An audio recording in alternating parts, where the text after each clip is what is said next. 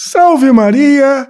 Hoje é memória litúrgica de Santo André de Soveral, Santo Ambrósio Francisco e seus companheiros, protomártires do Brasil. Eu sou o Padre Jean Paulo Ruse, pároco da Paróquia Todos os Santos. Sejam mais uma vez muito bem-vindos às minhas redes sociais.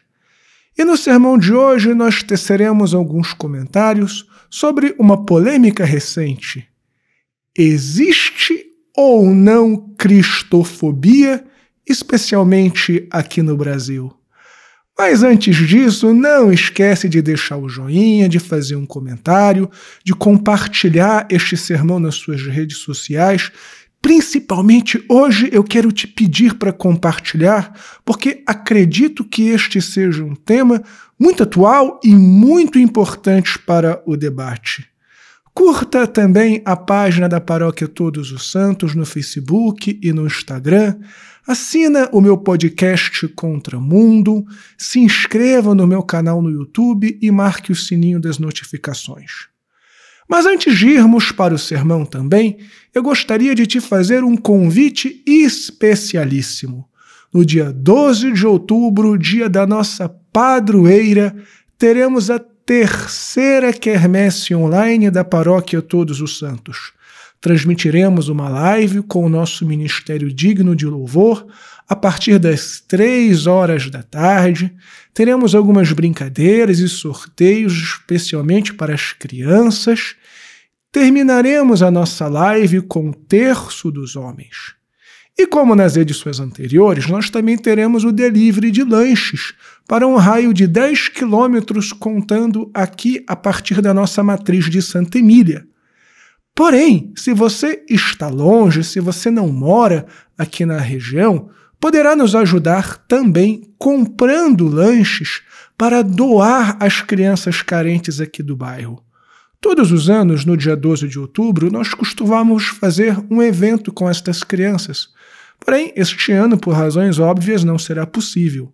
Mas a nossa equipe de festas, a nossa equipe da pastoral social não desanimou e vai entregar na casa das crianças um brinquedo e um lanche que você, com toda generosidade, poderá proporcionar. E também, se você tem visto valor no meu apostolado, Ajude a nossa paróquia Todos os Santos. Muito obrigado de coração pela sua generosidade e pelo seu apoio. Deus te abençoe e salve Maria!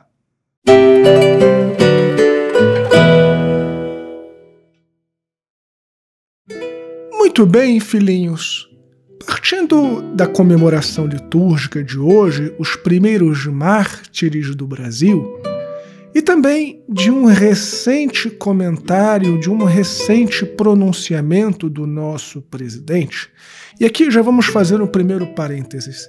Não vamos entrar no mérito da pessoa do nosso presidente, você pode ter a opinião que quiser a respeito desta figura polêmica. O que nos importa aqui é: existe ou não cristofobia no mundo? Especialmente aqui no Brasil. Pois bem, eu gostaria de trazer alguns dados para vocês e peço que tenham um pouquinho de paciência porque eu preciso ler para não me perder e para que os dados sejam precisos. Em 2013, a Santa Sé publicou uma nota afirmando que nos anos anteriores mais de 100 mil cristãos foram assassinados no mundo em decorrência de sua fé. Em 2016, segundo a revista Veja, ou seja, um veículo de informações para nada simpático aos cristãos, afirmou que no ano anterior, em 2015, 90 mil cristãos foram assassinados no mundo em decorrência de sua fé.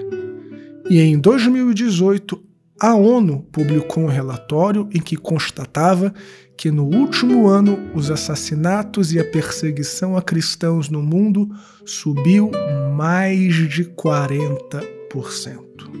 Poderíamos passar aqui o dia inteiro citando fontes e citando dados.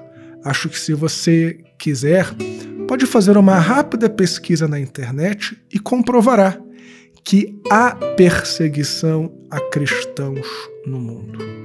Porém, uma das principais objeções à fala do presidente é que, concretamente, no Brasil, um país de maioria cristã, um país ainda de maioria católica, graças a Deus, este tipo de perseguição violenta não existe. E bem, esta afirmação, este contra-argumento, por um lado, é verdadeiro. De fato, os cristãos não somos perseguidos a fio de espada, de um modo geral, no Ocidente como um todo, e muito especialmente, muito especificamente aqui no Brasil. No entanto, apesar de sermos a maioria no Ocidente, de sermos a maioria absoluta aqui no Brasil, muitas vezes uma minoria que odeia a fé, uma minoria pautada por preconceitos, uma minoria pautada por ideologias, consegue empreender uma perseguição tão violenta quanto a perseguição sanguinária. Um caso recentíssimo que ilustra perfeitamente o que eu estou dizendo aconteceu com um sacerdote católico aqui no Brasil, muito conhecido, o Padre Lodge. Se você não estiver inteirado do assunto, vou colocá-lo a par. O Padre Lodge, desde faz muitos anos, empreende uma luta muito bonita contra o aborto aqui no Brasil. E há alguns anos, uma senhora que pretendia fazer o aborto daqueles cuja pena é excluída. E aqui vale a pena fazer um parênteses. Não existe aborto legal. O aborto não é legalizado no Brasil. O que existe é a exclusão de pena em alguns casos. E é importante frisar isso porque muitas vezes, quando vamos referirmos ao debate contra o aborto, principalmente neste caso do Padre Lodge que eu vou citar, a imprensa, a mídia de um modo geral, a opinião pública tem falado de aborto legal, e isto simplesmente não existe. Pois bem, voltando ao caso. Então, uma senhora entrou na justiça pedindo a exclusão de pena para realizar um aborto, tendo em vista a má formação de seu filho. E o padre Lodge também entrou na justiça para tentar impedir a prática deste aborto. E de fato, o padre Lodge ganhou um habeas corpus na justiça que impediu que esta senhora realizasse o procedimento que levaria à morte de seu filho. Então veja bem, o padre Lodge não foi à casa da mulher, não provocou nenhum incidente com a mídia, com as redes sociais para tentar impedir ou causar qualquer tipo de vexamento ou humilhação pública. Ele ganhou na justiça um habeas corpus que impediu esta senhora de matar o seu filho.